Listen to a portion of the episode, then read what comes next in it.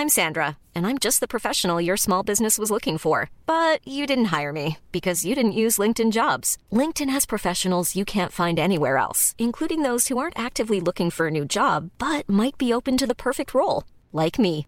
In a given month, over 70% of LinkedIn users don't visit other leading job sites. So if you're not looking on LinkedIn, you'll miss out on great candidates like Sandra. Start hiring professionals like a professional. Post your free job on linkedin.com/people today.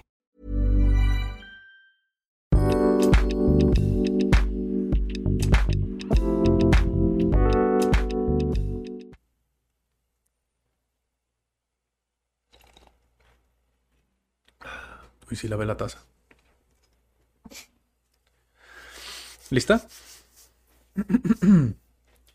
Hola, ¿qué tal? Bienvenidos a un Cat Weekly más, el número 31 ya. Me encuentro con Daniela Barrera. y Adrián Guzmán al micrófono. Hoy estamos estrenando nuevamente estudio, como pueden ver detrás de Daniela.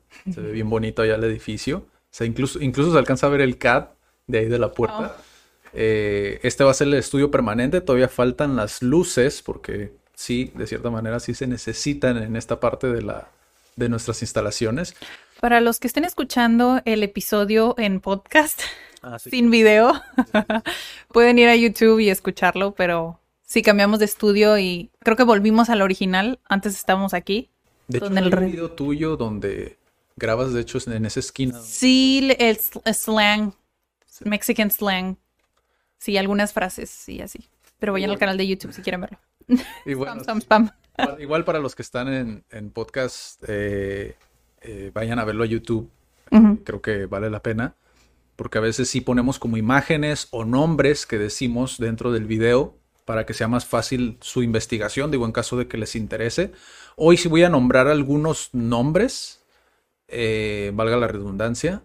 Eh, también eh, parte del tema de hoy eh, se extrajo de un video, ahorita lo va a mencionar Daniela. Eh, también es, es importante decirles que todas las semanas, no en todas las semanas hacemos recomendaciones, digo, igual por ahí se nos va alguna, pero siempre decimos el dato curioso, ¿no? Que creo que vale la pena quedarse hasta el final del video o al final del episodio de podcast, digo, si lo están escuchando. Y pues comenzamos, ¿no? Comenzamos primeramente por decir que ya empezaron las Olimpiadas. De hecho, ya me desvelé el día jueves, no recuerdo, sí, el día jueves, el jueves eh, tuvo participación ya la selección nacional mexicana. Estuvo muy bueno, estuvo interesante, estuvo motivacional incluso, porque creo que cada vez más, eh, y como saben, siempre sacamos algo de desarrollo personal de todas las anécdotas que contamos, de todas las experiencias y noticias semanales que salen. Eh, yo he venido siguiendo mucho como el fútbol, selección mexicana en particular, y como que cada vez se va diluyendo más esa mentalidad limitante, ¿no? Como de ver a un país que tiene un renombre y tiene una historia tan grande como lo es Francia, el hecho de que puedas plantártele sin miedo, o más bien con miedo, pero aún así con, con ganas de Con ese valor. con ese valor exacto, que se ve mucho en las películas de Hollywood, ¿no? En Estados Unidos, creo que de hecho parte de la cultura estadounidense, lo estábamos platicando antes de cámaras, eh, va mucho de la mano con ello. También vamos a platicar un poquito sobre eso, pero sí, ya inició las Olimpiadas, con esto, eh, pues hoy tuvo lugar el- el- el- la inauguración de las Olimpiadas como tal, hubo un desfile y este es el primer dato, ¿no? Esa toxicidad de, de las redes sociales que en ocasiones, digo, puede llegar a ser algo contraproducente. Digo, en esta, en esta ocasión no lo fue. ¿Por qué? Porque, como bien lo saben, YouTube, si tú haces un en vivo, eh, pues tienes la retroalimentación inmediata, ¿no? O sea, Los vas- comentarios. vas viendo Puedes los- hacer comentarios. Ajá, vas viendo los comentarios, igual que Facebook. Vas viendo los comentarios en vivo. Y pues hay muchas personas que comentaban cosas no solamente racistas, sino cosas ya eh, eh, infantiles, incluso muchas de, muchas de ellas, ¿no? Esto más que nada lo digo para, para brindar luz al asunto, porque creo que es algo que no se va a hablar mucho. Digo, se va a hablar sobre las noticias de, De las Olimpiadas. en las Olimpiadas, ¿no? Pero en este asunto en específico, creo que es importante que, que valoremos que una marca, en este caso, valga la redundancia porque también se llama marca, claro, el canal que lo está transmitiendo, es la empresa y creo que también es Claro Sports, igual para que lo vayan a ver porque es totalmente gratuito, o sea, lo puedes ver en YouTube y están haciendo los en vivos de los eventos, ¿no? En, en directo. Y, y bueno, para no hacerle el cuento largo, este desfile, en este desfile tomó lugar también este, bueno, parte del equipo de este Claro, marca Claro, eh, está Alberto Lati, un comentarista, una figura importante dentro de los deportes en México. Eh, también eh, podría decir que es una persona que se enfoca mucho en la cultura de los países, no solamente en el deporte. Entonces creo que es como algo súper curioso, como la manera en la que lo aborda él, porque utiliza muchos datos recientes, de actualidad y de historia, ¿no? Entonces, mientras estaba la inauguración, él iba comentando cositas, ¿no? Como datos curiosos de la cultura japonesa y de otras culturas, de todos los países que iban saliendo en el desfile. Oh, ok. Él iba nombrando como datos curiosos los nombres de los abanderados, los deportistas, lo cual se me hizo súper impresionante porque pues estaba en directo, estaba en vivo, ¿no?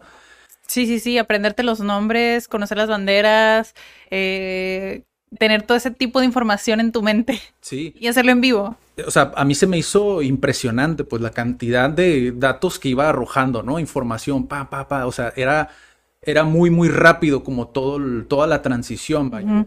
Y bueno, en esta inauguración, eh, los japoneses hicieron como referencia, hicieron alusión también al aislamiento, ¿no? ¿Por qué? Porque muchos deportistas fue algo de, si se va a hacer, alístate, porque sí vamos a ir a las Olimpiadas, ¿no? Entonces todos estos deportistas tenían esta incertidumbre, ansiedad, ¿no? De qué va a pasar.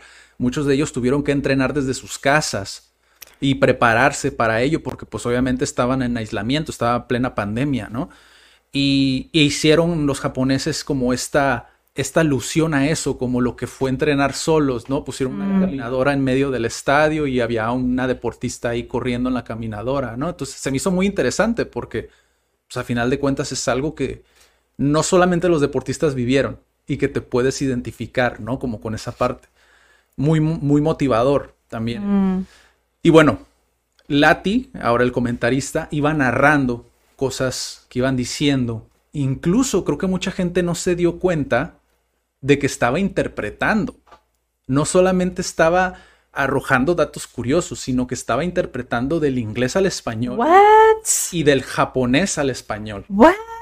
Porque sabe muchos idiomas también, eso es algo que también no me acordaba, pero es verdad. Eh, ya en otras Olimpiadas él ha salido con otras televisoras más grandes, ¿no? Eh, pero se me hizo muy impresionante y creo que muchas personas no se dieron cuenta de eso, que estaba interpretando. Wow. Por eso es que hablaba pausado, porque estaba interpretando lo que iban diciendo los, pues, los representantes, ¿no? Los representativos. Y los comentarios, creo que un, para no ser tan, tan exagerado, creo que un 70 e incluso 80% de los comentarios era pura basura, ¿no? Como de ya cállate, como les digo, comentarios racistas, de tacatacas, ¿no? Que es como se les dice peyorativamente a los japoneses, ¿no? muchos nombres de animes, ¿no? Que es lo único que se conoce de Japón. Ajá. Y todos diciendo, ya cállate, Ruco, eh, qué molesto, qué mal comentarista, qué vergüenza. Incluso había unos que decían, qué vergüenza que no esté a las alturas el narrador de este. O sea, cosas que dices tú, ¿qué más quieres? O sea, el, hecho de que no, sabemos que nunca vas a tener a todos contentos, ¿no? Eso es, está claro, ¿no? Pero si te están brindando un evento deportivo de esta magnitud, una transmisión totalmente gratuita, que para los que nos gusta por lo menos el contenido en internet. La producción de contenido. Ajá, entendemos lo que hay detrás. Eh, pues por lo menos ser un poco agradecido. Ahora, no digo que todos los comentarios fueron esos, sí había uno que otro, pero sí les puedo decir que un 70% mínimo de los comentarios que yo vi era pura toxicidad, ¿no? Ahora, había algunos que incluso dijeron como, oye, pues, ¿por qué, ¿por qué le están diciendo que se calle si él ni siquiera está viendo sus comentarios?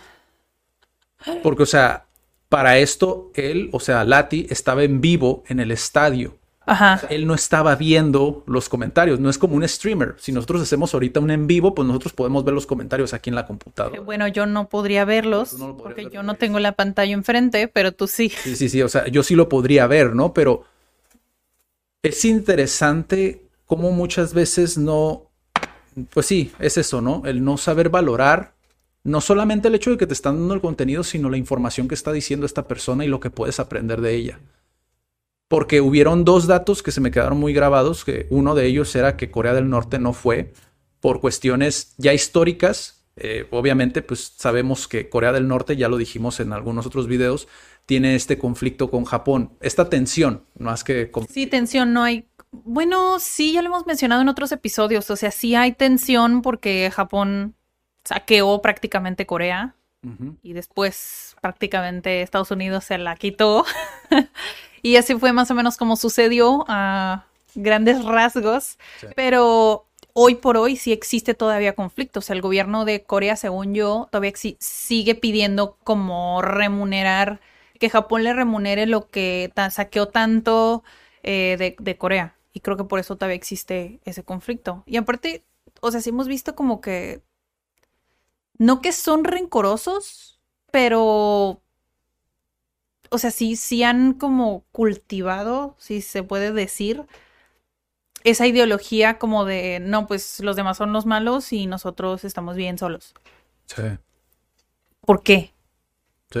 Pero pues así es Corea del Norte. Sí, y justo, justo ahorita vamos a hablar de hecho de Corea del Sur, digo, Sí. para los que vieron el título y dicen de qué están hablando, pero ahorita vamos a hablar de eso, ¿no? Pero eh, también hablaba mucho sobre, digo, ya esto te deja entrever que puedes aprender mucho del conflicto actual, ¿no? O sea, puedes saber un poquito más. eh, si no sabes absolutamente nada, pues digo, si estás abierto a aprender, podrías haber aprendido como de él, ¿no? Porque te digo, menciona hace cuánto tiempo no pasaba esto. O sea, desde cuándo Corea del Norte no, no acudía a unas Olimpiadas. Y justamente hubo, porque hubo un boicot en las, en las pasadas. No sé, bueno, en esta ocasión, pues obviamente también, porque el hecho de que no vaya a Corea del Norte, pues quieras o no, como que te deja mal parado como organizador, ¿no? Porque hay huecos que tienes que llenar Sí, sí, sí, sí. competencias a final de cuentas. Entonces sí, sí puede fu- funcionar como tipo boicot, que a final de cuentas, pues a Japón me imagino que no le encantó el hecho de que Corea del Norte dijera que no, puesto que muchos otros países fueron, ¿no? Pero, digo, sus razones tendrán. Si es que no, eh, por cuestiones más allá de solamente por el resguardarse del, COVID, pues está bien, ¿no? Digo, a final de cuentas es salvaguardar a las personas. Pero, y, después también mencionó eh, la, una historia que ahorita se las voy a contar sobre un, un deportista de Fiji eh, que se me hizo también muy interesante. Y también que Rusia no, no, no fue como, está raro ese dato, ¿no? Porque Rusia no fue como Rusia, fue como, ¿Por qué no fue como Rusia? fue como Comité Olímpico Ruso, pero no como Rusia. Porque Right. tuvo una sanción eh, porque salió positivo a dopaje, supuestamente. Salió positivo a dopaje y dije- dijeron, pues, ¿sabes qué? No vas a ir como Rusia, no se va a poner el himno nacional ruso si ganas una medalla. Se iba a poner a una, no me acuerdo bien exactamente, pero dijo incluso el dato, si llegan a ganar una medalla se va a poner otra, Otro título. Otro- no, otro- no vi Rusia. exacto, no el de Rusia.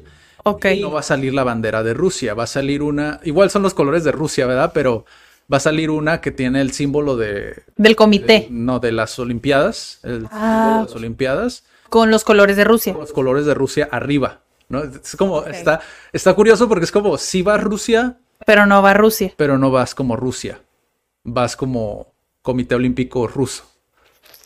Y está interesante también. Bueno, de alguna manera está bien. Sí, ¿no? Porque depende, ¿no? Supongo que a los atletas que pues no pasaron la prueba, no los dejaron ir. No. Pero se me hace bien que lo hayan hecho desde esa parte porque es como, oye, pues los otros no tienen la culpa, porque voy a vetar a todos. Si tal vez tú hiciste las cosas bien, entonces a ti sí te voy a dejar competir y nada más no vas a representar a tu país. Eso es lo único malo, representar a tu país, porque ahorita vimos que sí. Pero te voy a dejar participar porque pues se, hace, se me hace mala onda que no vayas. Sí. Igual es más como un correctivo. Pues sí, también. Funciona como un correctivo para que los demás países Ándele. no se les ocurra, ¿no? Pero sí, o sea, es otro dato curioso. Y también ah, un extra de Camboya. Camboya eh, finalizó una dictadura, ¿no? Yo no sabía eso, pero se los voy a contar. No, yo tampoco. recuerdo.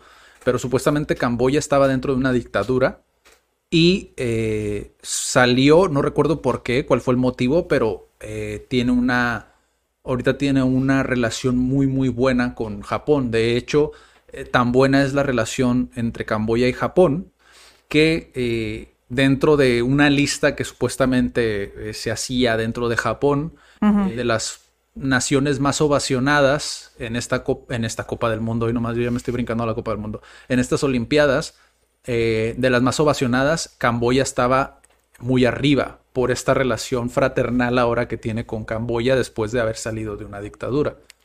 O sea, son datos que dices tú, wow, o sea, yo no me hubiera imaginado nada de esto, pero, o sea, y esto era uno tras otro, ¿eh? O sea, iba sacando uno tras otro, tras otro, tras otro, que dices tú, wow, o sea, es una persona de la cual puedes aprender muchísimo. Sí, yo creo que se me hace un poco extraño que igual yo también estoy del otro lado, ¿sabes? A mí me gustan los idiomas, me gustan conocer las culturas, pero no soy de deportes. Entonces estoy en el otro extremo. Pero es que era lo interesante, que no estaba hablando solamente de deportes. Exacto, entonces digo, bueno, tal vez esas personas nada más están interesadas como en el deporte y todos esos ese tipo de datos culturales, porque es cultura, se les hace aburrido. Ellos ya querían ver acción o ya querían saber o querían saber algo más relacionado con deportes o con los atletas o con algo más así como sobre deportes, no sé, que por eso hicieron esos comentarios. Es que sabes qué es lo que pasa dentro de los comentarios que yo vi por lo menos, porque te digo, eran, iban muy rápido, pero sí te dabas una idea de lo que estaba comentando la mayoría de la gente y que pues a final de cuentas eran como borreguitos. O tal vez, sí, tal vez solamente 10 comentaron y los demás siguieron y eso hace una ola de... Muchos, Oleada. muchos estaban como de, ya que salga la, la, eh, México, como si ellos tuvieran el poder de decir, ah, ya que salga México Ya. porque esta persona tiene sueño y se quiere ir a dormir. No funciona así. Obviamente, eso también, otro dato importante que ahí pude, fíjate, mira, ya me trabé hasta del... Lati, ahora el comentarista, el narrador que decían que no sabía narrar al principio del desfile, Ajá. mencionó claramente, Japón tiene tres alfabetos. Hiragana, Alfabetos. el, ajá, el kanji eh, y el katakana, ¿no? Explicó cada uno, Wow. explicó cómo funcionaba cada uno y que la lista de países en, en el, en el orden en el que iban a salir era basado en el hiragana. Ok, sí. No. Acá, Satana. Sí. Ajá, no es el, el, el, el El ABC. nuestro, ajá, no es nuestro alfabeto, entonces no es como que iban a salir, México está en el M, ok, ya sé cuándo va a Uh, salir. de acá que saliera. Entonces, Meji- eh, era todo, decía todo, o sea, justo cuando explicó eso, decía, por si tú ves que salen todos saltados, Saltados para ti. saltados para ti, ¿no? Así de, Japón está siendo el host de las Olimpiadas. Agarra la onda. Es su orden, es su organización. Ajá.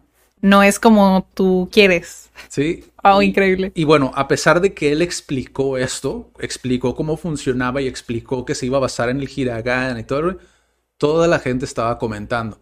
¿A qué hora sale México? Oye, ¿por qué salen saltados? Oye, ¿por qué? Y dices tú, pues se lo acaba de explicar, o sea, te lo explicó. ¿Para qué llegas tarde? Ah, o sea, y ponle tú que llegaran tarde, es el hecho de no poner atención. Pues sí. Porque si algo tienen estas transmisiones, o bueno, no sé si a lo mejor lo deshabilitaron en ese momento, pero por lo menos en la repetición que yo vi, puedes volver, Ah, ok. regresar, puedes verlo otra vez, ¿no? En dado caso de que llegaste tarde, pues lo ves desde el principio, ¿no? Pues sí. Y es algo que, que se me hizo muy, de hecho, se me hizo respetable de parte de la marca, de la, no sé si sea una televisora, pero se llama Marco, Ma- eh, Marca Claro, eh, que es el canal de YouTube. Eh, se me hizo muy interesante que no desactivaran los comentarios, ¿no? O sea, que lo, lo dejaran, porque puedes, eso sí lo puedes hacer, lo puedes desactivar, puedes desactivar los comentarios para que la gente no comente. Quizá a lo mejor simplemente lo dejaron ser porque pues no querían que la gente lo tomara como algo Algo negativo. negativo. Uy, así que chiste. Sí, sí, sí. Entonces, esos fueron los datos y después eh, Lati mencionó una historia que se me hizo muy interesante, que es, eh, digo, tiene que ver con el desarrollo personal. De hecho, es la historia que más creo que relación tiene con el desarrollo personal porque pues es de superación personal como tal. Eh, uno de los atletas de Fiji, que es de rugby, un jugador profesional de, rugby, de rugby cuentan, cuentan la historia de cómo inició, que era muy pobre y tomaba la basura que dejaban los turistas, las botellas y todo eso, y las, hacía balón, de fútbol, ¿no? Y con esas entrenaba, con esas jugaba, ¿no? De niño. Hasta que un día, pues obviamente los, las personas que de su escuela, pues notaron que tenía el talento, ¿no? Era bueno.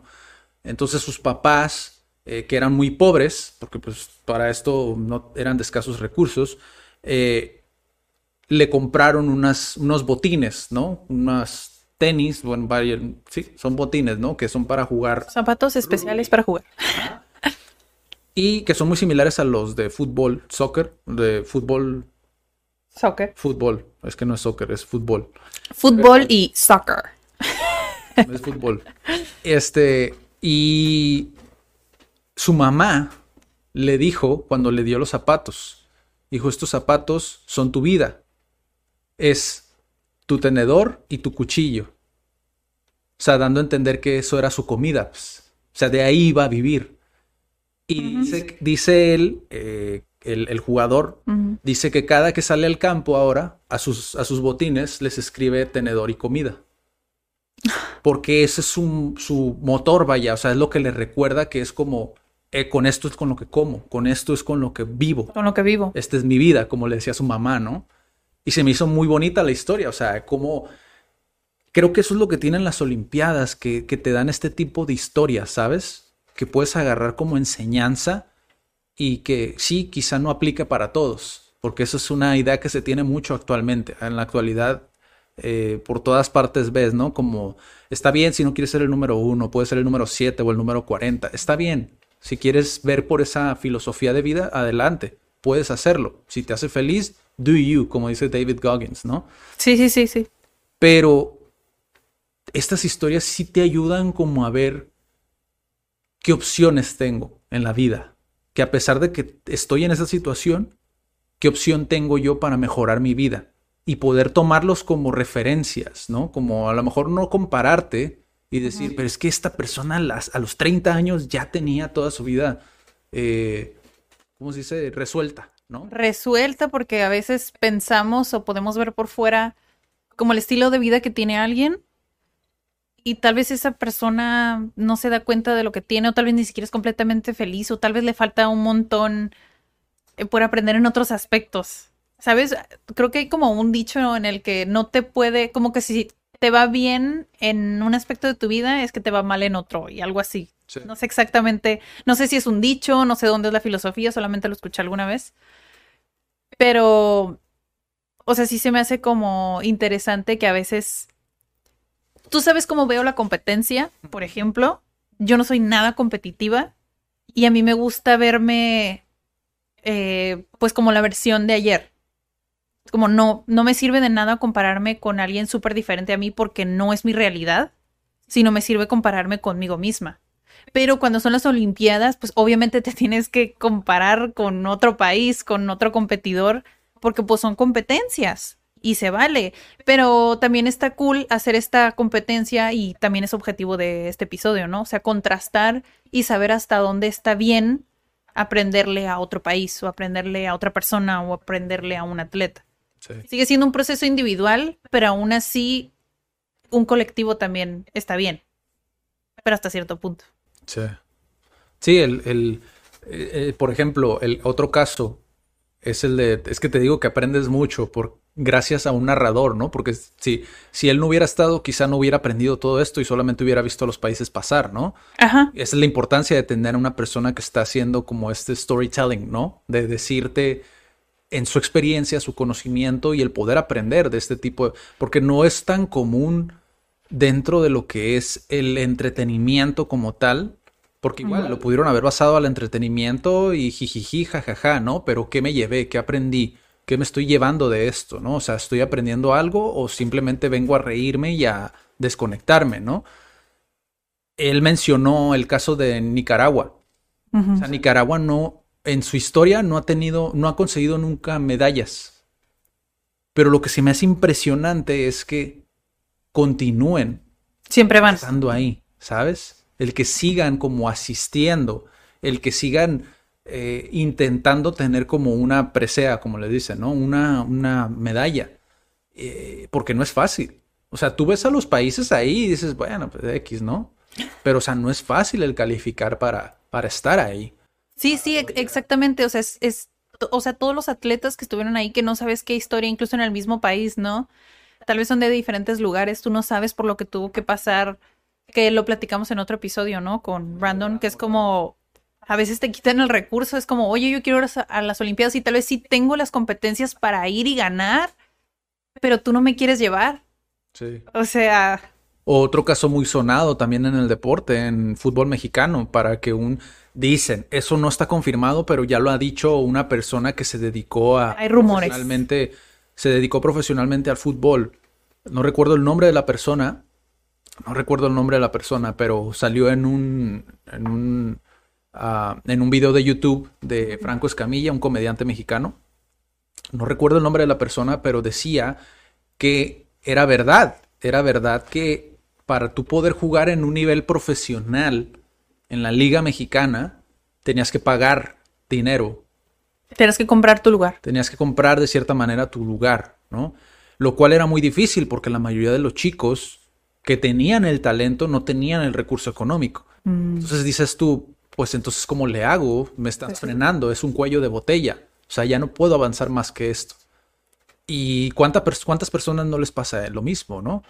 Entonces sí eh, puede que a lo mejor no seas una persona de deportes, pero si tienes figuras como lo es el camarada este, Alberto Lati, puedes aprender muchísimo más, ¿sabes? Puedes aprender no solo de cultura e historia, sino algo que puedas aplicar a tu vida dentro de, a lo mejor esgrima. Estás viendo esgrima y dices, pues no me gusta el esgrima, pero aprendes. A mí me pasó con el tenis. Yo decía, ay, qué aburrido. Cuando entendí cómo funcionaba, yo decía, wow, o sea, qué interesante. ¿Sabes? O sea, puedo aprender algo aunque no lo practique. De ver figuras como Roger Federer, como Rafael Nadal, eh, que dices tú, wow, o sea, son personas que realmente sí están a un nivel, pues obviamente de alto rendimiento, ¿no? Y, y que se respeta mucho el hecho de que tengan esa consistencia y que se mantengan en esos niveles tan altos, ¿no? Y que, me imagino que vamos a estar hablando de esto, bueno, por lo menos yo, porque sí me interesa ver como varios eventos de... ¿Cuánto tiempo duran las Olimpiadas? No sé. No, me yo no he informado de eso, pero creo, creo que es un mes. Si mal no recuerdo, creo que es un mes. No sé. Yo te digo, o sea, nunca he sido de deportes así en lo absoluto. Pero aún así es interesante saber como que salen muchas cosas porque a veces te das cuenta que, pues no sé, le toca este año a un país que es relativamente pobre y de alguna manera eso les ayuda a levantar la economía, como está cool, ¿sabes? Aunque no es fácil, porque digo, muchos también, de hecho lo decía también Alberto Lati, es, eh, muchos rechazan como... Mucha presión. Esa, el hecho de que les dice, hey, ¿quién quiere? ¿Quién va a querer hacer las Olimpiadas? Y muchos lo rechazan. O sea, dicen, no, yo no, yo no tengo el recurso para llevarlo a cabo. Sí. Porque también es una inversión. Es una inversión muy grande. Y Japón dijo, Tokio dijo, yo las quiero. O sea, yo quiero. Y por eso es que tanto se hablaba de eso. O sea, tanto agradecimiento hacia Japón. Porque Japón se aventó la chamba. O sea, sí, a lo mejor en aquel momento Japón no sabía que iba a pasar lo del coronavirus. Pero aún así decidió, pues, posponerlo y hacerlo. No los canceló. Exacto que muchos países a lo mejor no hubieran, que era lo que decía Alberto Lati, muchos países a lo mejor no hubieran aguantado esa presión. Entonces, por eso es que tanto hay, hay tanto agradecimiento hacia, hacia, Japón en este caso, ¿sabes? O sea, digo, sabemos, conocemos la cultura japonesa, que también vamos a hablar un poquito sobre eso como la contraparte, ¿no? De esta disciplina o el hecho de decir, eh, yo ya di mi palabra y mi palabra es honor, ¿no? Porque también tienen mucho esa, esa parte, ¿no? Tienen muy marcado eso. Y, bueno, la mayoría en general. Y bueno, dejando las Olimpiadas de lado, que igual, como les digo, eh, intentaré como tenerlos al tanto de los datos curiosos que, que apliquen también al desarrollo personal o lo cultural, ¿no? Porque creo que al final de cuentas de algo les puede servir a ustedes también para interesarte, interesarse en ciertas cosas. Incluso, quién sabe, a lo mejor de aquí sale como algún deporte que les llame la atención. Mm. Ahora sí vamos con el tema de hoy. Ya después de 20, no sé cuántos minutos, ya después de media hora. Es costumbre que los episodios duren bastante. De hecho, estaba revisando nuestro canal. Estaba viendo los episodios anteriores. Bueno, no todo, ¿verdad? Pero estaba revisando los temas. Y sí, los primeros antes eran puras noticias. Y está cool saber cómo ha evolucionado el show. The show. Pero sí, esta semana, eh, bueno, vi un video, ya hemos hablado de Corea del Norte. Y yo sigo a una chica en TikTok que es coreana, pero vive en México. Entonces, todos sus TikToks están chistosos, como datos curiosos y cómo es su vida de una, la, la vida de una coreana en México. Y pues está interesante, ¿no? Nosotros como latinos es como el morbo de, ah, ¿será tan diferente o qué tan diferente es? Y no habíamos hablado, creo, en ningún episodio de Cat Weekly en, de Corea del Sur. Habíamos hablado de Corea del Norte y no habíamos mencionado a Corea del Sur. Pero igual siento que no me había informado lo suficiente, pero ahorita que me topé con este video,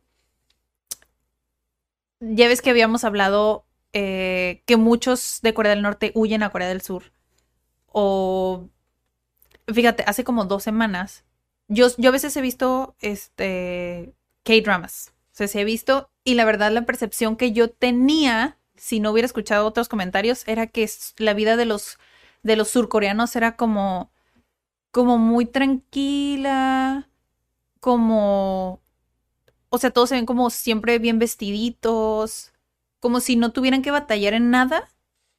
Así se ve como en los K-dramas. Y yo me acuerdo que le mencioné a una amiga como de, oye, se ve así como todo bien paz y los templos, o sea, porque ya tienen templos para todo.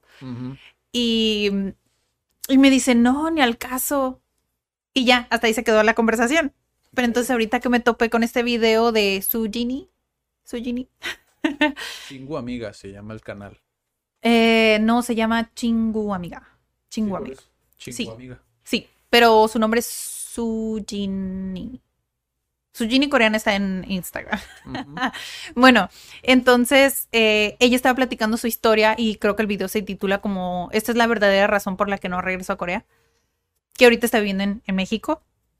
Y cuenta la historia de cómo es, cómo fue para ella el hecho de estar viviendo en Corea del Sur, el contraste de, de venirse a México y todavía tuvo que regresar a Corea del Sur otra vez, ¿no? Entonces eh, fue como un choque para ella porque sí menciona en una parte del video, dijo, todos 20 años una parte de mí vivió este, en Corea del Sur y pienso de una manera, pero también conozco, fui a Latinoamérica y conocí tantas cosas diferentes que hubo como un choque en mi mente. Pues no, no sé exactamente cuántos años tenía cuando, cuando salió, pero a como describe que eran las cosas, o sea, estudian allá todo el día, todo el día y se duermen a las 2 de la mañana y despiertan a las 6 de la mañana para irse a la escuela y en todo momento están estudiando. O sea, había, eh, de hecho, hice un TikTok, o sea, se está cepillando los dientes para prepararse para ir a la escuela y está escuchando un audio en inglés para practicar inglés. O sea, a ese grado de competencia los preparan desde chiquitos para entrar a una buena universidad, porque si entras a una buena universidad, este, casi casi tienes garantía de entrar a una buena empresa. Sí. Bueno, compañía, así dijo ella. Pero es como, mm, ¿hasta qué punto está bien tanta competencia? Porque si lo comparo, por ejemplo, con nuestro país, con México, digo, o sea, qué bien que tengan ese nivel de competencia en la educación y que sí les exijan a los niños, pero, o sea, desde las casi 7 de la mañana hasta las 9 de la noche y después regresan a su casa y siguen estudiando. O sea, ¿qué tipo de vida es esa si te pasas 17 años de tu vida estudiando? O sea, ¿en qué momento tienes una vida social? ¿En qué momento te conoces a ti mismo? ¿En qué momento estableces relaciones? ¿Sabes? Como no existe para mí en ese estilo de vida de alguna manera esa libertad que si lo vamos a contrastar con Corea del Norte, no sé qué tan diferente sea entonces de Corea del Norte. O sea, sí hay más dinero, obviamente. sí hay más educación, obviamente, sí hay internet, hay tecnología, todo lo que no tiene Corea del Norte, pero ¿son igual de libres? ¿No son igual de libres? ¿Y qué tan libres son? O sea, mentalmente no. Y si no llevas ese estilo de vida, que por eso es que dice que le da miedo regresar a Corea, si no tienes ese estilo de vida, o sea, eres súper juzgado y eres criticado por no llevar los estándares y no llenar los estándares de Corea del Sur. Sí. O sea, no. No sé. Ahorita a lo mejor me, a lo mejor me adelantaría porque es parte final ya del video eh, como tal, pero igual... Eh, el punto es comentarlo y reaccionar al video. Sí, es, algo, es algo interesante porque yo en el video de Corea del Norte, yo mencionaba, obviamente sí eres muchísimo más libre que Corea del Norte. Eh, también depende mucho a qué le llames tu libertad, porque yo decía, o sea, muchos ven la libertad como ir corriendo por el campo, ir bailando y cantando, ¿no? Eso lo ven muchos como libertad. Pero a lo mejor libertad es el hecho de que tú te puedas levantar el día de hoy y decir, ¿sabes qué? Tengo tanto dinero ahorrado, me voy a ir a tal país. ¿Sabes?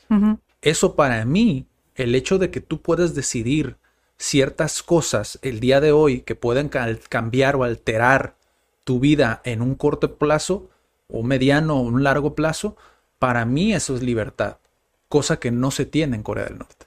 Tú no te puedes levantar un día y decir, voy a salir, siquiera voy a salir a, tal hora a la calle a caminar, charla, charla. ¿Por qué? Porque te hacen ver como que todo es tan controlado. El simple hecho de lo que decía John Mi Park.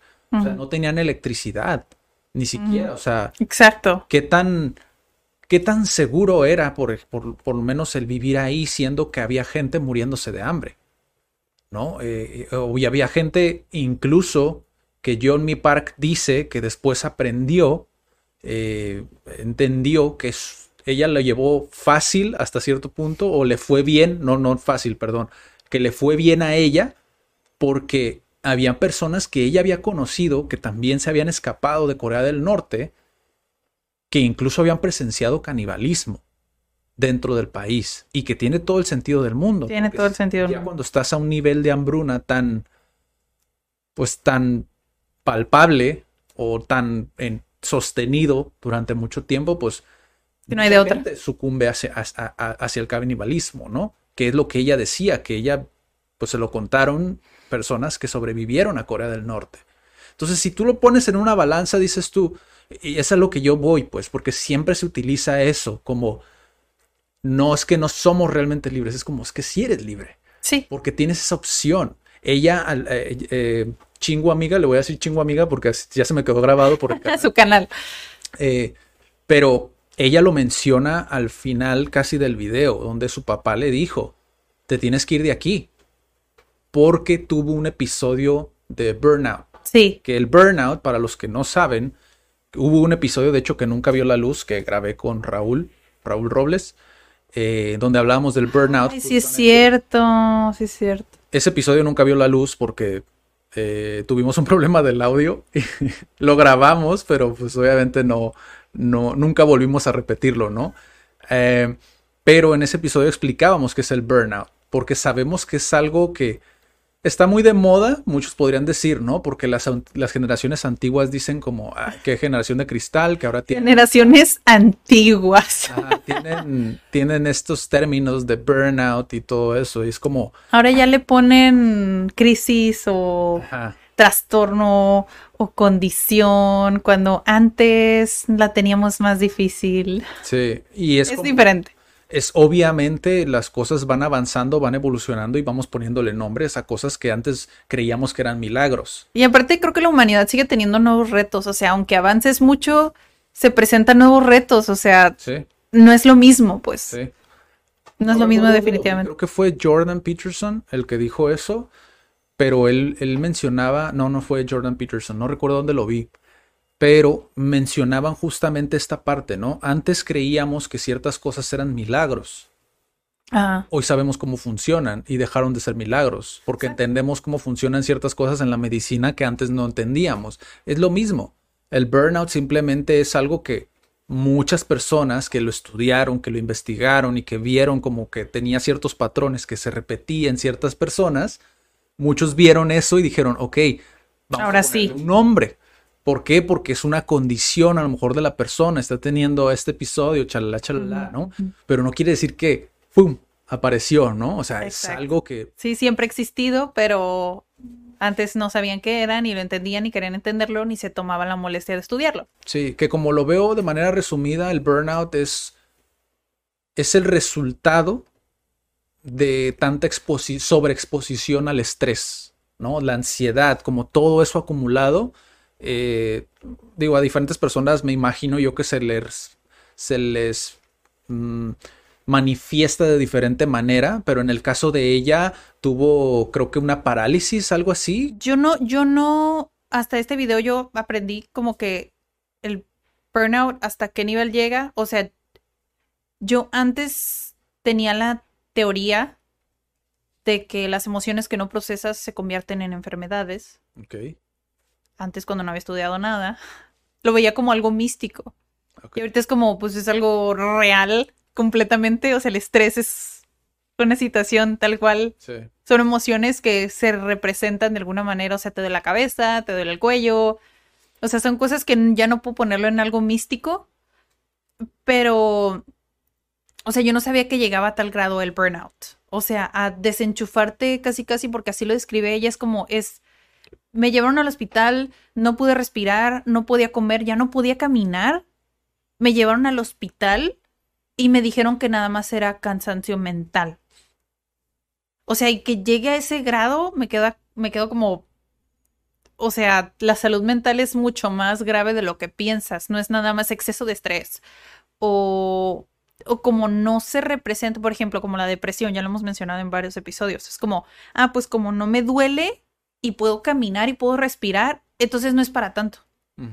Es como la salud mental es mucho más, a veces es mucho más importante que la, sigue siendo física, pero aún así creo que es más importante que la física. Sí. Porque igual podrías, tu pie no te podría funcionar bien, no podrías ni siquiera tener piernas, pero eres una persona que sigue con su vida y que cumple su propósito. Sí. Pero Sí, sin yo- tu mentalidad no, puedes estar completito y no vas a dar ni un día. Yo la primera vez que escuché el término, que fue hace como dos años y medio, tres años aproximadamente, eh, yo sí dije como, o yo pensé más bien, no lo dije, lo pensé como, como, es que eso realmente no existe porque obviamente te da si no estás haciendo algo que, Que te gusta. que vaya alineado como con tu filosofía, tu propósito. Es como un desequilibrio, vaya. O sea, sí existe, pero si te está dando es por esto, ¿no? Yo en mi mente pensaba esto. Incluso hay, hay personas, figuras importantes que también piensan algo similar. No exactamente esto, pero por ejemplo, no recuerdo su nombre, pero de, de Genoman Lab, creo que se llama, el que estaba viendo el otro día. No recuerdo su nombre, se me olvidó, pero salió en el podcast de Oso Traba creo que se llama Traba, eh, pero es un podcast, ¿no? Y él platicaba, que es el, el CEO, creo que CEO, presidente de Genoman Lab, sale en Shark Tank, digo, para los Ok. que ven Shark Tank, el que sale ahí, ¿no? El más joven, el más jovencillo. Eh, él platica justamente como de la parte de cómo la gente normalmente percibe el trabajo, ¿no? Porque él lo ve como empresario, lo ve como emprendedor, él lo ve como su pasión. O sea, él lo que hace lo ve como su pasión. Y obviamente él habla sobre su experiencia, ¿no? Obviamente hay muchas personas que somos diferentes, ¿no? Pero yo pienso similar a lo que él dice. Yo jamás me he tomado vacaciones. Yo todo el tiempo, incluso cuando estoy fuera de cámara, si tú lo sabes, estoy pensando como en qué sigue o qué podemos mejorar o qué se puede hacer o dónde se puede invertir o chalala, ¿me explico? O sea, todo esto que tiene que ver con innovación, desarrollo personal y parte de negocios, ¿no? Eh, él lo menciona como la gente que dice, oye, pero descansa, vete de viaje, cosas por el estilo, ¿no? Y él dice, no, pero es que, ¿para qué me voy a ir de viaje? ¿Por qué necesito descansar si estoy haciendo lo que me apasiona? Yes. ¿Por qué necesito ese descanso? Y ahí es donde yo me doy cuenta cuando lo pongo en una balanza, porque sé que también hay muchas personas que pasan por el burnout. Cuando lo pongo en una balanza digo, bueno, es que hay personas que están conectadas de una manera diferente, ¿sabes? Esas personas de alguna manera lo ven distinto, su percepción es distinta a la percepción de estas otras personas. Ninguno es mejor, uno ninguno es peor o mejor, me explico, es ahí donde la gente se confunde. O sea, somos iguales, simplemente lo vemos de una perspectiva diferente. Sí. Yo no lo veo como trabajo. Ajá. Y a veces es eso donde ah, causa conflicto, ¿no? Como dices. ¿de qué estás hablando? Pero es, es eso, no lo veo como trabajo. Suena muy romántico y suena muy, muy mamilas, disculpen la palabra, pero suena muy así, pero realmente no. O Es, sea, no lo ves como algo cansado, pues. Ah, exacto. O sea, obviamente te cansas porque estás pensando todo el tiempo. Pero es algo que a la vez estás disfrutando. Es como un equilibrio. Estás como en ese, ¿sabes? O sea, ahí al The a lo mejor zone. tu desconecte es escuchar un podcast. Lo decía, de hecho, el- en algún otro episodio. A lo mejor tu desconecte es escuchar un podcast. Estás aprendiendo, pero a lo mejor estás desconectado, viéndolo desde la perspectiva de otra persona, ¿sabes? O sea, estás experimentando desde otra persona. A lo mejor sí de repente ves una película, pero incluso dentro de la película me ha pasado que es como, ¿cuánto habrán invertido como en esta película? ¿O cuánto, cuánto, cuánto ganará ese actor? ¿O, ¿O qué conllevará el poder actuar? O sea, y empiezas a desgranar. A maquinar, sí. Ah, Lo, lo empiezas a desgranar y ya estás pensando otra vez. A mí me pasa mucho con, ya lo hemos mencionado antes en otros episodios, con las, con las películas de Pixar. O sea, tanto nuevas como viejas. Cuando, o sea, me has platicado sobre la filosofía de Pixar. O sea, ya me pongo a analizar las películas. Y las pasadas digo, no inventes, o sea, en ese año, o sea, el reto que les costó hacer tal película, o en este año es como, pues sí, también como los, como esta nueva película, ¿no? La de Luca que todos dicen, no, que, que, que es gay y no sé qué, bla, bla, bla. Es como, mm, no, pero de alguna manera Pixar tal vez tuvo que pensar en eso también para sacar la película. ¿Sí me explico? Como de los retos sociales también y tecnológicos que tuvo que enfrentar la empresa o la producción para sacar esa película. O sea, no es como que, ay, la película está bonita o me gustó la historia. Es como, me gusta ver el, el trabajo detrás de la producción. Bueno, de alguna manera intentarlo, ¿no? Porque pues todavía no estamos cara a cara con una Sí. con un creador de Pixar. Sí. Sí, es, es, es justo eso. De hecho, me acaba de, de pasar en, en Facebook que veía a una persona que conocemos eh, contestar a comentarios de hate Ajá. en una publicidad de Disney Plus. Ajá. Porque Disney Plus eh, publicó una imagen, creo que era una imagen, si mal no recuerdo, sobre una pareja gay Ajá. en High School Musical, ¿no? En, en la serie esta que tiene de Disney Plus. Y esta persona que conocemos estaba contestando a comentarios retrógradas, machistas, personas Homofóbicos. que hablan desde la ignorancia, porque obviamente no saben que, pues, obviamente esto no se pega. Me explico, o sea, cosas que dices tú, ¿cómo puede seguir existiendo este tipo de mentalidad? Pero existe. Es como lo que decíamos en el Cat Weekly pasado. Es como el hecho de que tú creas una cosa no significa que no exista en otra persona. Es, es, es, es, es querer tapar el sol con un dedo, como dice la expresión esta, ¿no? Es, es querer, es vivir en una fantasía, porque existen estas personas. Y porque existen estas personas fue que iniciamos este Cat Weekly. Sí. Porque sabemos que en algún momento, no desde el juicio, porque es- creo que es ahí donde se falla en este discurso, donde empiezas a poner en un juicio a este tipo de personas, sino más bien desde, mira, yo sé esto porque lo he visto en estas fuentes, tienes estas opciones. ¿Qué te parece si lo ves desde esta perspectiva? Punto ya no depende de ti si esa persona cambia o no cambia. Tú lo estás poniendo ahí afuera. ¿Por qué? Porque nadie más lo está haciendo. Todos juzgamos y criticamos, pero nadie está informando a estas personas. Porque están en Facebook.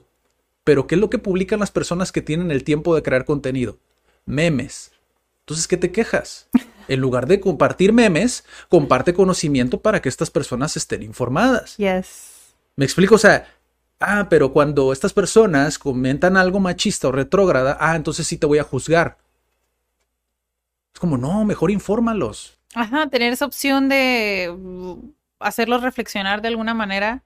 Claro. Porque esta semana eh, dijiste, estaba viendo el post que compartiste, ¿te acuerdas? Ajá.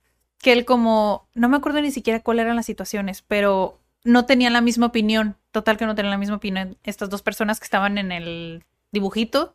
Y era como, ah, pero es que no me gusta que, no me gusta ese vestido que traes puesto.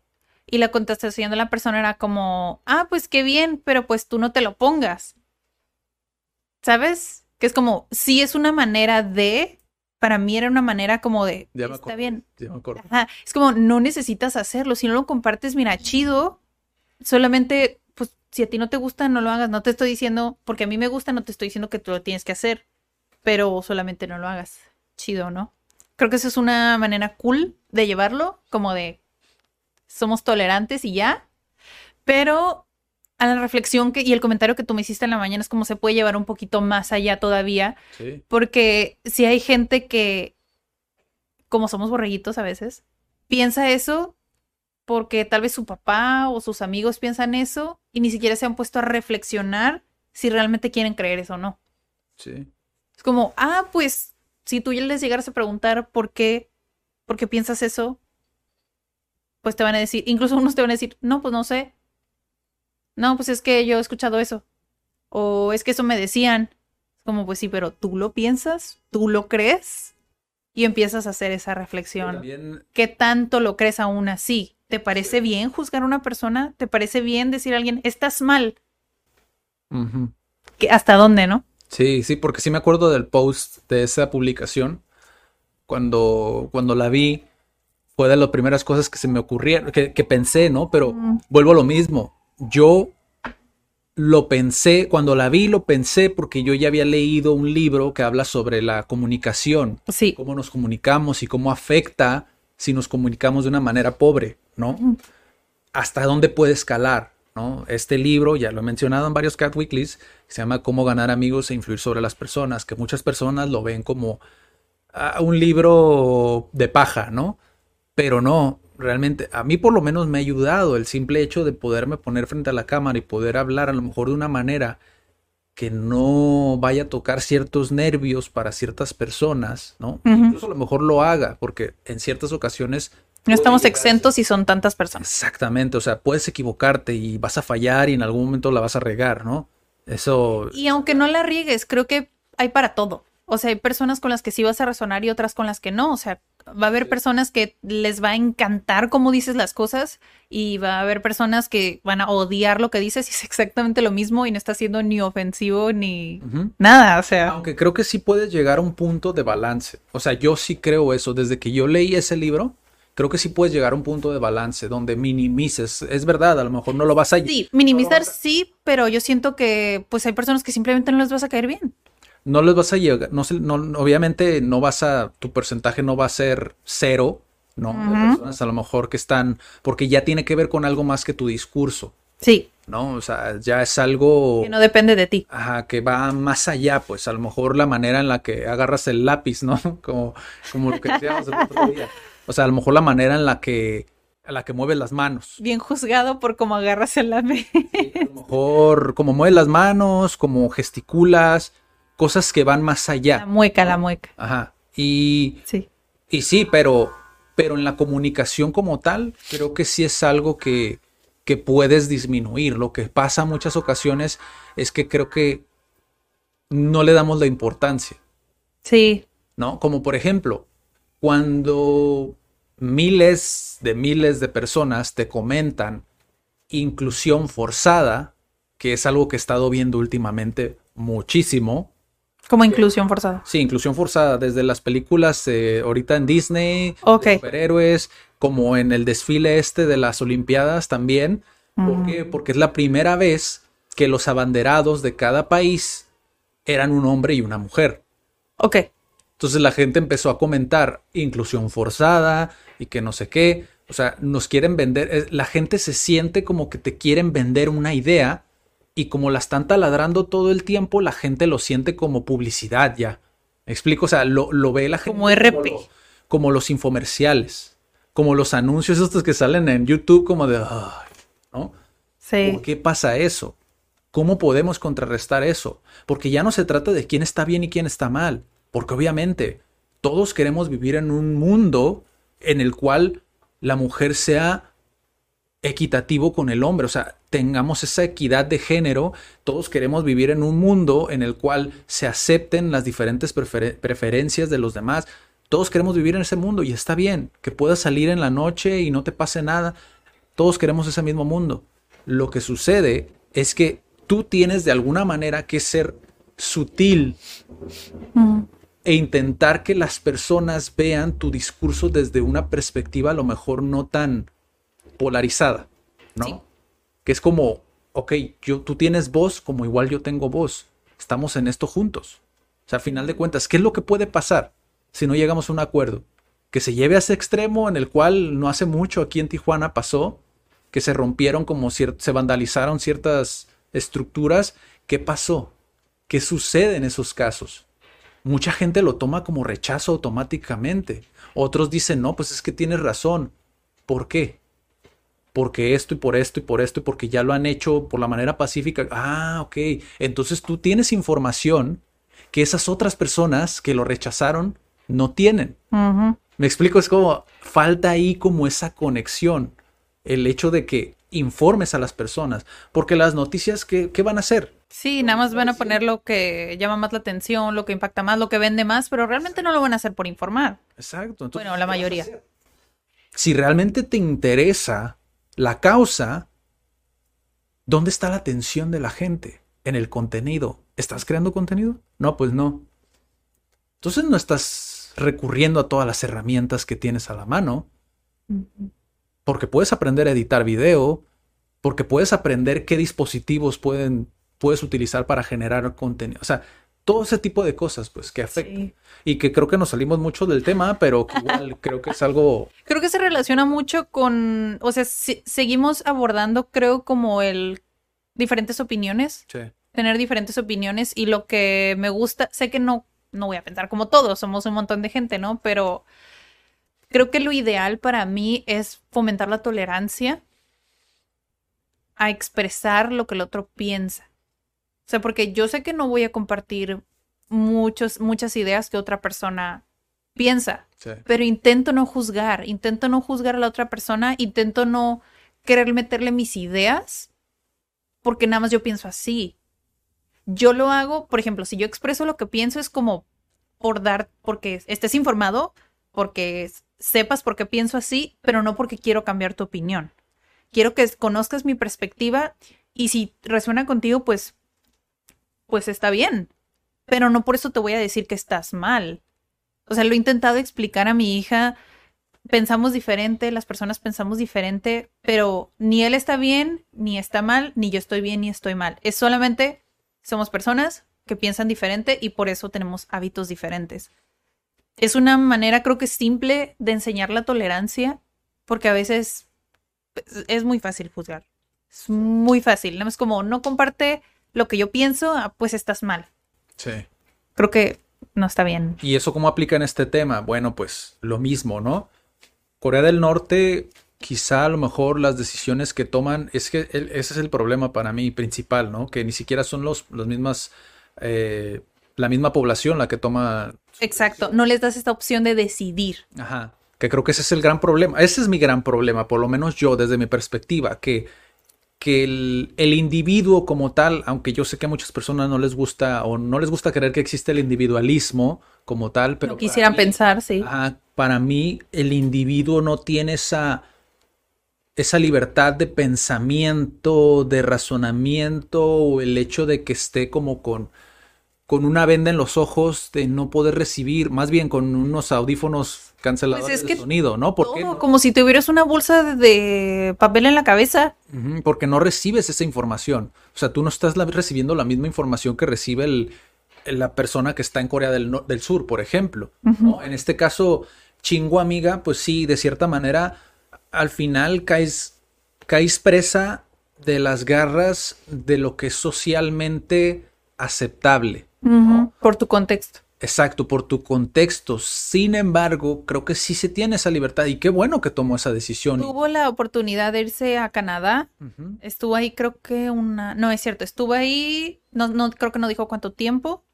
Y después se fue a Brasil. Y desde Brasil pues empezó a conocer, oye, América es súper distinto.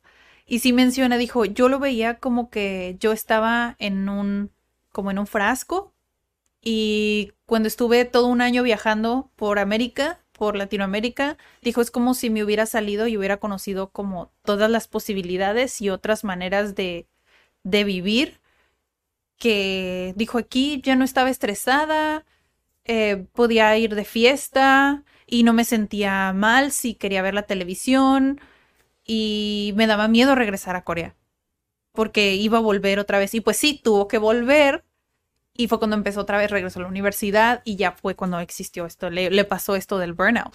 De hecho, hay una, hay una frase que ella dijo, que, a mí me impactó, creo que lo dice al principio del video, que es, o no recuerdo en qué parte del video lo dice, pero es, eh, tienes, que, tienes que estudiar si no eres bonita, algo así, ¿no?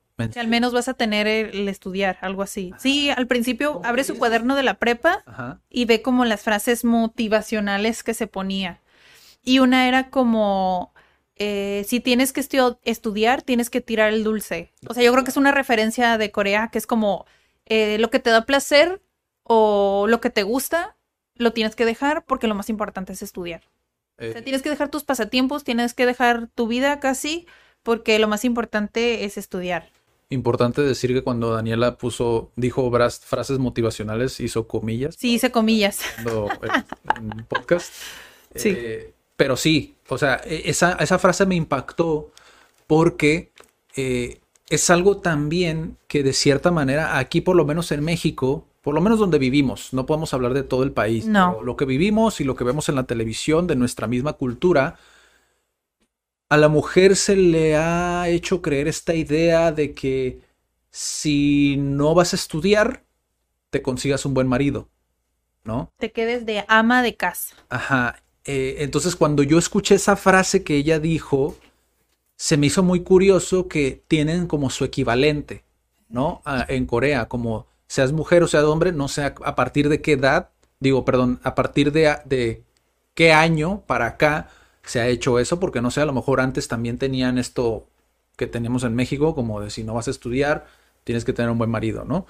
Un marido que tenga dinero, vaya. Y tendríamos que preguntarle a ella, ¿no? Pero, pero sí se me hizo muy curioso porque por lo menos cuando ves la, historia de John Mi Park, eh, ella pues cuando llegó a Corea del Sur fue muy similar, su, su, su su historia, ¿no? Obviamente ella ya tenía un retraso. Sí, muy grande. había una diferencia abismal.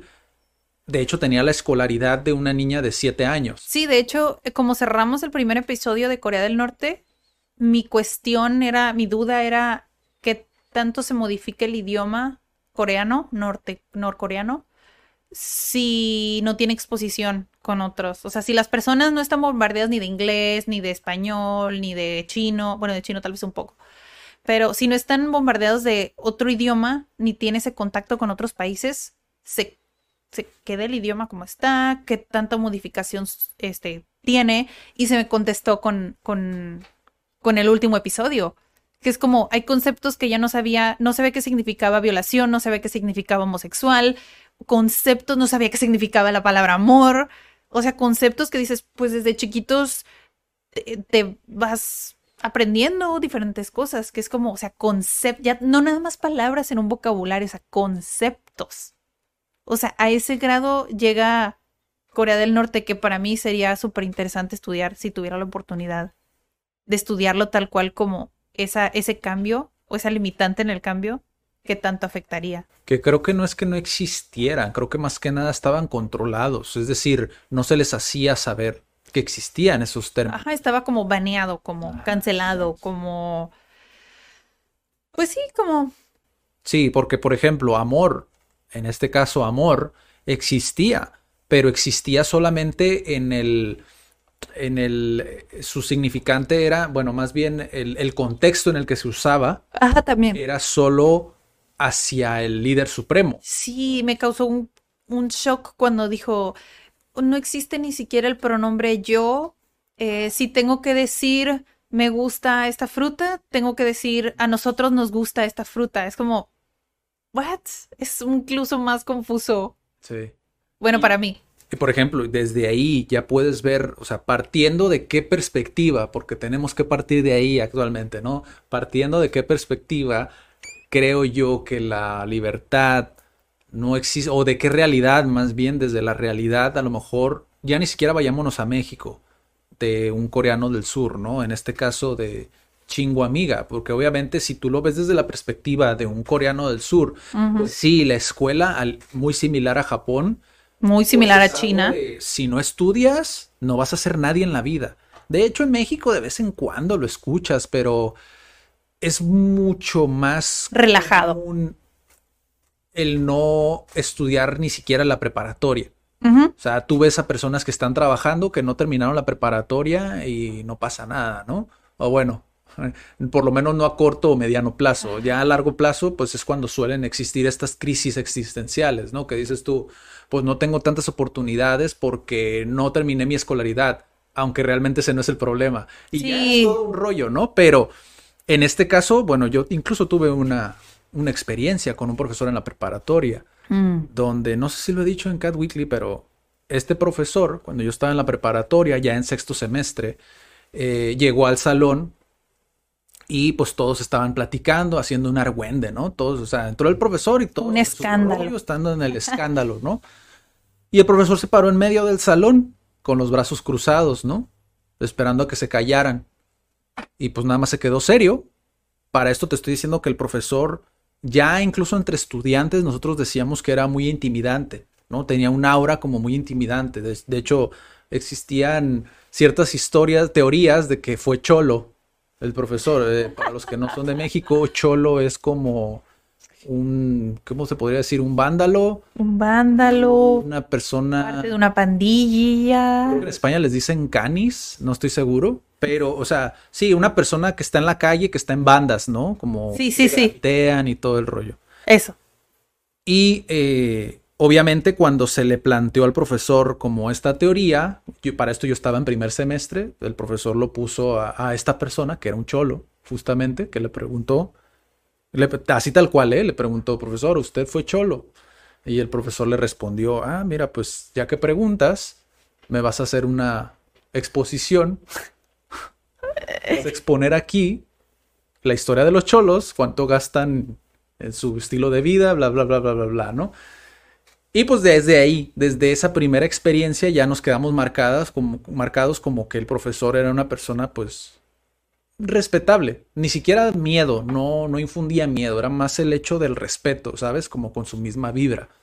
Y en sexto semestre, volviendo a esta parte, cuando ya se terminaron de callar todos, él simplemente nos dijo, o sea, la mayoría de aquí ustedes no van a ir a la universidad, van a terminar trabajando en una fábrica, en una maquila, aquí en Tijuana les decimos maquilas, en una fábrica, o sea, en producción, o sea, no, Sí, sin una... sin una Eh, aspiración, vaya, en la vida más allá de solamente eso. sí, de- sí, nada más de ir a trabajar y ya. No vas a tener algo profe- profesional, una carrera profesional. que en el momento para muchos fue como, ¿no? O sea, no lo tomas en cuenta. Pero conforme vas avanzando y vas teniendo más experiencia, vas a la universidad, cosas por el estilo, y empiezas a abrir como el panorama, empiezas a entender a qué se refería. Realmente no era algo que fuera peyorativo hacia la clase socioeconómica. Realmente era más como un, si a ti no te interesa, a mí tampoco me interesa. Yo estoy aquí para quienes Quienes sí quieran aprovechar mi tiempo y mi energía. Porque eso sí, si tú le preguntabas algo, pues te respondía. Pero para mí eso hace un buen docente. Pero justamente eso te deja entrever dónde se encuentra la... En comparación, que vuelvo a lo mismo, comparar a lo mejor no siempre es lo bueno, pero en este caso, como lo estamos haciendo, como estudiar o analizar, como este caso en concreto, pues si tú lo comparas con lo que dice Chingo Amiga, pues dices tú, O sea, creo que incluso, incluso vi, vi comentarios, ¿eh? Tendría que ver más videos de ella, pero vi comentarios donde decían que sus profesores le pegaban. Sí, sí, sí. Hay, hay TikToks que yo he visto de ella que, que ella contaba como, ah, yo me sorprendí cuando llegué a México y que yo les decía como, ¿qué? O sea, aquí en la prepa no, los profesores no te pegan. O sea, a ella sí le pegaban. O sea, no sé si, porque eso fue hace, creo que hace como 10 años. Ujú. Pero no sé si sigue pasando o... Igual 10 años es 2011, es como... Sí. es reciente de cierta manera, ¿sabes? O sea, yo, yo recuerdo que cuando entré a la secundaria, que te estoy hablando 2005, 2004, no, Sí, no, no, no, no. 2006, por ahí, más o menos. O sea, eh, existían historias de que los profesores te jalaban las orejas, pero nada que ver, o sea, y... A la generación de nuestros papás, bueno, a mis papás sí les llegaron a pegar. Sí, sí, O sí. sea, la generación, en México sí, sí, que les aventaban sí existió. Y los reglaces en la mano, y a mi mamá la pararon en el sol, o sea, o sea, cosas que dices, ¿es en serio? O sea, no, yo no puedo creer que llegue a ese grado. Se supone que es educación, se supone que es intelecto. O sea, ¿por qué llegar a ese grado? No, no, no sé, no sé. Desconocimiento, tal vez. Know. Exacto, era desconocimiento, ¿no? Pero volviendo al, al caso de ella, de Chingu Amiga, incluso no solamente era, era los golpes, en este caso que lo acabo de confirmar porque yo lo vi, vi en los comentarios que decían, Sí. pero en, también era la parte del el maltrato psicológico de parte de sus profesores porque también le ponían como ciertas frases que era, si mal no recuerdo, era como, eh, si quieres tener éxito, tienes que renunciar a tus sueños y a tus pasatiempos. Y dices tú, ¿what? What? ¿Para qué, no? ¿A cambio de qué? Sí, de hecho, el, el highlight del, del inicio del video eh, dice, yo iba en el camión y deseaba que tuviera un accidente para tener un día de descanso o morirme, para poder descansar. O sea, llegar a ese grado cuando tienes 13 años, Sí, ¿qué tipo de vida es esa, no? sí. Que cuando le da el burnout, creo que su papá, qué buena onda que, que lo vio así, porque supongo que muchos papás no lo verían así. Le dijo, ¿sabes qué? Creo que perteneces en, en México. Y le compró su boleto para irse a México. Es como la sacó de ahí porque creo que se dio cuenta de que al menos para ella ese sistema no funcionaba. Que es el, el, el, Que no creo que funcione para nadie. Pero bueno. A eso voy. Que es justamente, ahorita que mencionaste al papá, es como qué buena onda, sí, pero yo sí creo realmente que la clave ahí para darle balance a ese tipo de sistemas es la crianza. O sea, realmente el único refugio, o más bien no refugio, sino el único, el único lugar donde realmente aprendes de habilidades blandas, en este sistema, hablando de este sistema en particular, pues es en casa. Que ya lo vemos en, en- aquí en, en México, ¿no? Lo- en donde vivimos, que vi- vemos a profesores que son muy buenos.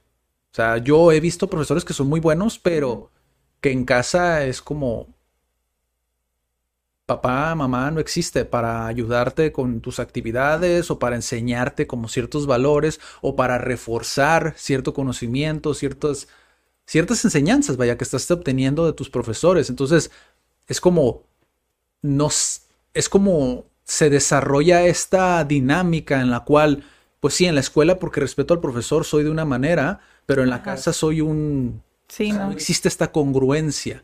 Y es cuando dices, bueno, pues es pasajero, entonces le doy por su lado al profesor y ya cuando salga de la escuela, pues igual ya sé que en casa puedo obtener lo que yo quiero. Lo que yo quiera. ¿Sabes? Y es como entras en esta dinámica. Pues es que siento que sí tiene que haber un equilibrio, o sea, yo como docente, como educadora, tengo, o sea, tengo que decir, tengo que hacer saber que la educación, la escolarización no lo es todo. Si los vas a dejar en un internado y que los eduquen ellos, ya es otra cosa. Pero eso es lo que esperan los papás al mandarlos a la escuela. Es que la escuela es para que te eduquen.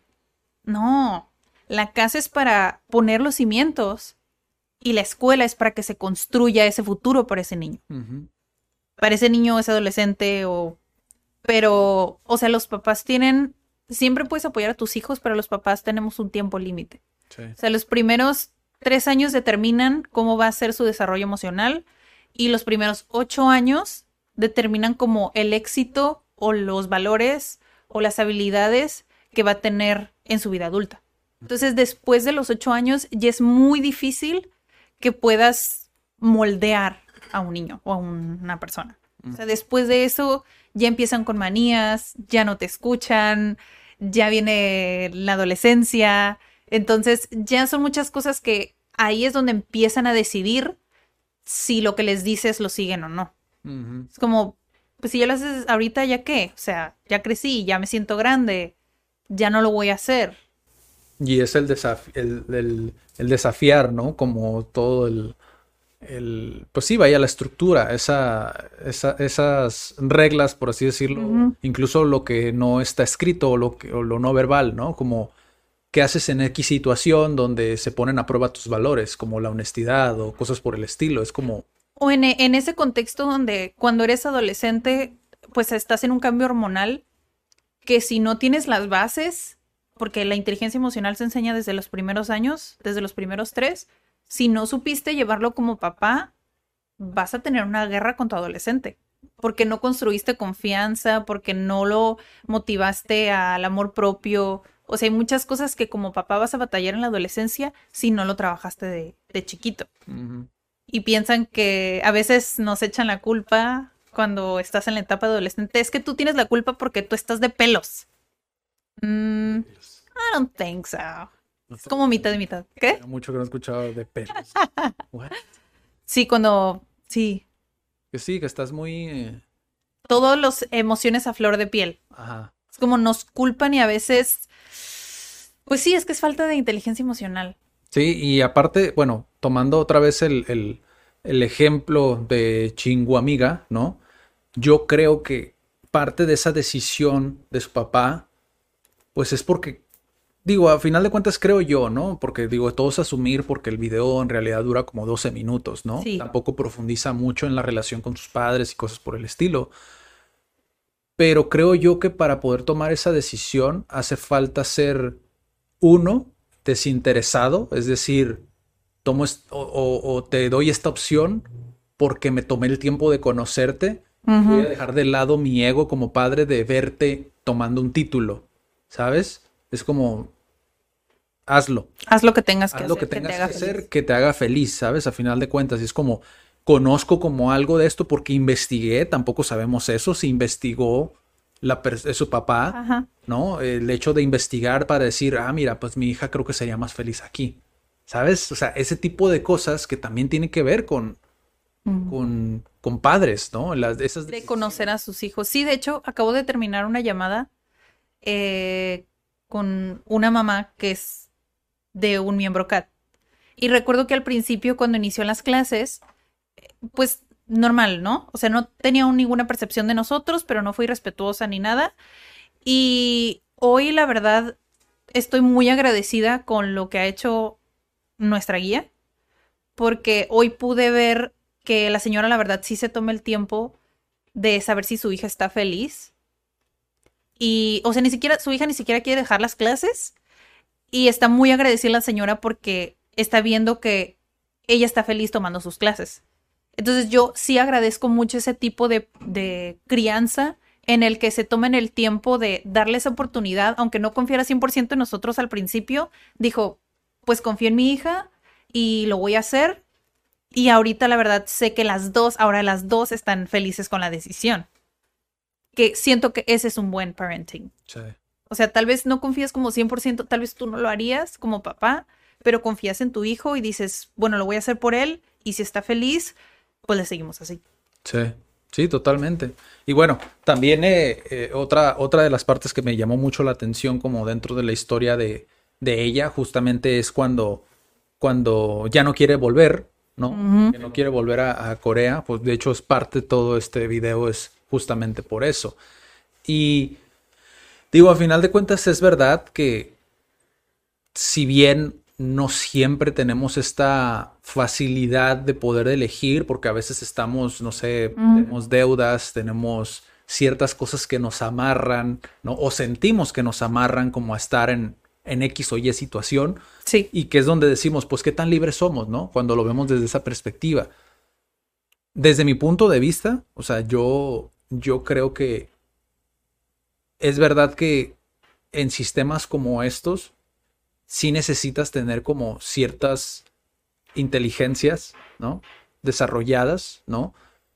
Porque a final de cuentas, tiene, para mí tiene todo el sentido del mundo el caso de, de Chingo Amiga. ¿Por qué? Porque si tú la ves a ella, o sea, ¿dónde fue que se hizo conocida? TikTok. O sea, a final de cuentas es una persona creativa. En este tipo de sistemas, este tipo de personas no funcionan.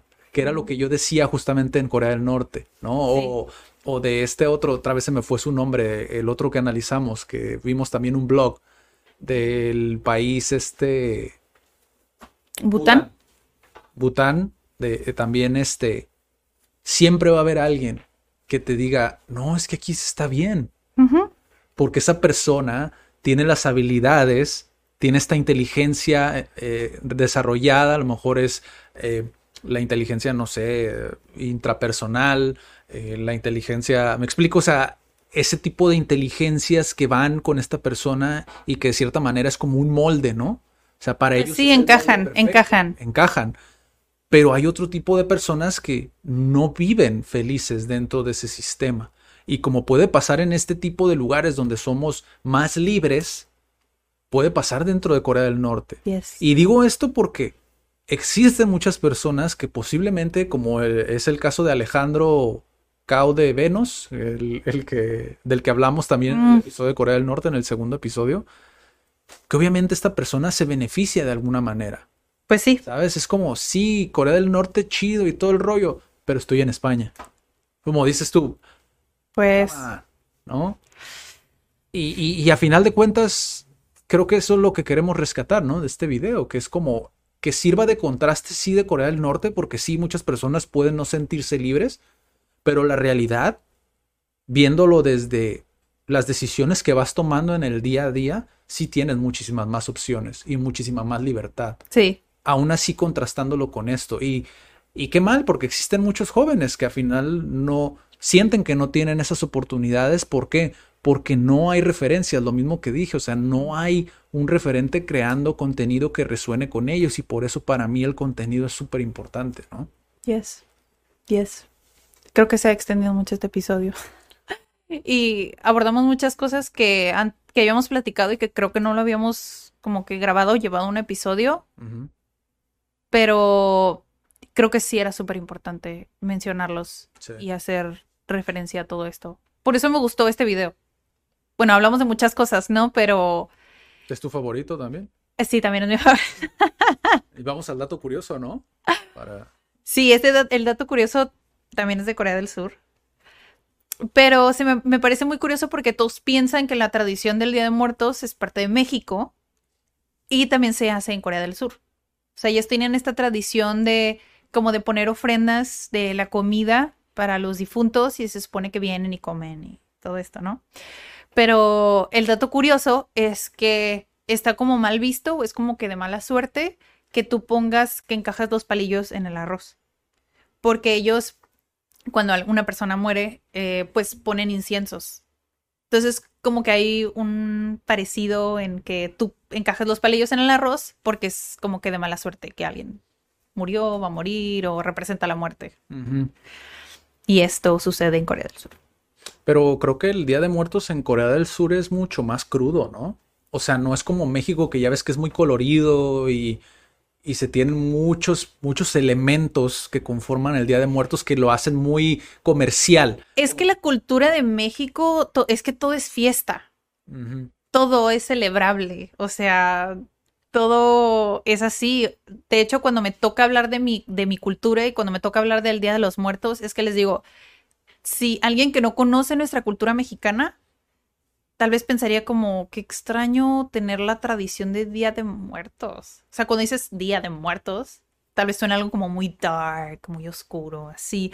Pero en realidad no, vamos a los panteones o a los cementerios, eh, llevamos bebidas, llevamos comida, estamos ahí buen rato recordando como los buenos momentos que tuvimos con esa persona, o las buenas enseñanzas, o las muecas que hacía, o solamente momentos felices que se vivieron con esa persona. Creo que es un buen pretexto de hacer eh, honores y también de reunir a la familia. Es un buen pretexto también Sí, Igual la familia mexicana se ve como tres veces a la semana, pero Porque en, en- en principio, el, el- no sé si se le llame Día de Muertos en Corea del Sur.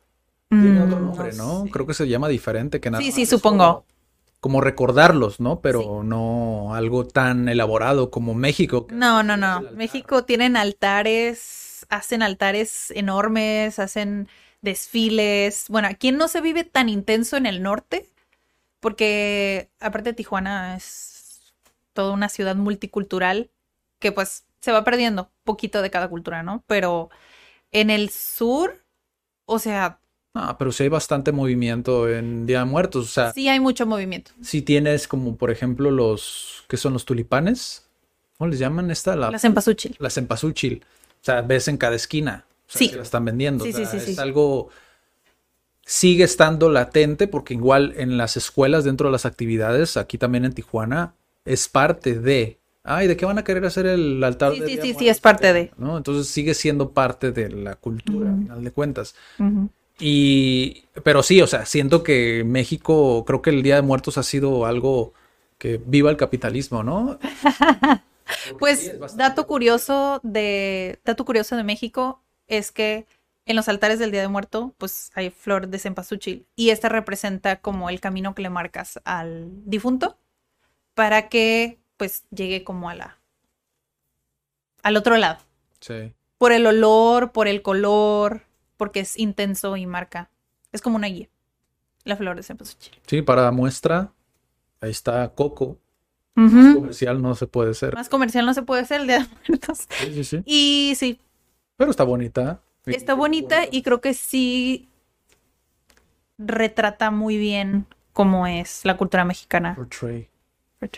El Día de Muertos. Pero sí, eh, igual como último, último, bueno, cierre del dato curioso. Cierre del dato, Cris. Eh, como último comentario, eh, nada más para reforzar, reforzar un poquito lo que he dicho en otros Cat Weeklies de el poder que tienen las redes sociales. Al principio yo hablé de algo negativo de las redes sociales, que es esta toxicidad, ¿no?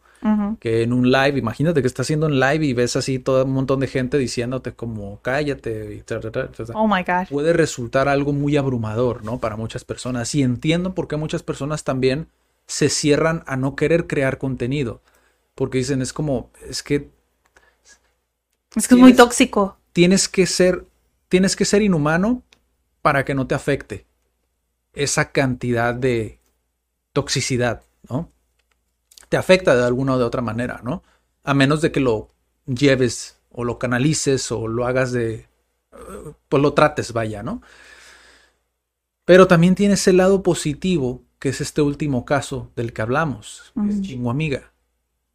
¿Qué pasaría si una persona en Corea del Sur, que tienen acceso a Internet, viviera junto a sus amigos, que es lo que ella decía, ¿no? Que es lo que le gustaba, con sus amigos, con su familia, que los extraña, que ella pudiera vivir de alguna u otra manera dentro de esta sociedad, pero haciendo lo que le apasiona con su TikTok, con su YouTube, al otro lado del mundo. Sí. Ese es el poder que tienen las redes sociales y el, el Internet en general. Porque muchas veces nos quejamos mucho del Internet, pero hay personas que les, se les dio esa oportunidad gracias al Internet. Personas que vivieron toda su vida como una vida cuadriculada, cuando a lo mejor ellos eran circulares o rectangulares o, ¿sabes? Es doloroso vivir en una vida en la que no encajas. Exacto, y, y- y creo que este, el caso de ella, es un gran ejemplo, porque ella empezó con TikTok, por lo menos hasta donde yo sé. Sí. Ella empezó con TikTok y a veces decimos, es que TikTok es para niños y que no sé qué. Pues sí, pero ahorita ella ya tiene un canal de YouTube, da clases, vende libros. O sea, empezó por TikTok. Y o sea, eso es algo que sí, muchos pueden decir como, sí, de la noche a la mañana, pero tuviste que tomar ese riesgo y exponerte. Y exponerte a esta toxicidad de la que hablé al principio, porque muchos, muchos dicen como, ah, qué fácil, es en serio, ese es tu trabajo, pero es como, no te estás dando cuenta que al exponerte, ahorita es positivo, pero ¿qué hubiera pasado si hubiera sido negativo? Sí. ¿Sabes? O sea, también ya teniendo este episodio de burnout y del no encajar allá y todavía aparte sumarle esta toxicidad, tú no sabes de qué modo puede cambiar la vida de una persona. Sí, sí, sí, Y, y creo que ese es un gran mensaje que nos llevamos hoy, o sea, que sí existen estas partes negativas de las cosas, que de las cuales podemos aprender y podemos rectificar, y existen cosas muy, muy positivas, como darle una oportunidad súper padre a una persona que, que la verdad siento que por su contenido, siento que se lo merece. O sea, al final, ¿sabes? Como poder crear esto. Sí. Y que nos deje ver también su cultura, porque a final de cuentas seguimos aprendiendo. Sí, sí contrasta mucho Corea y México. Digo, me, ah, conmigo hizo clic, obviamente, porque me gusta ver como una coreana ve México. Especialmente mi país. Sí. Tal vez si hubiera estado en otro país de Latinoamérica, tal vez no hubiera sido tan impactante, tan impresionante su contenido para mí. Sí. Y bueno, pues eso ha sido todo por este Cat Weekly, también muy largo. Muy largo. Pero creo que valió la pena. Y lo sigo actualizando de las Olimpiadas en el próximo Cat Weekly. Nos, vemos en la próxima. Recuerden ver el, escuchar el Cat, el Cat Weekly también en podcast, en Cat Podcast, en Spotify. O suscríbanse también al canal Cat Centro de Aprendizaje y Desarrollo. Y nos vemos en la próxima. See you next week.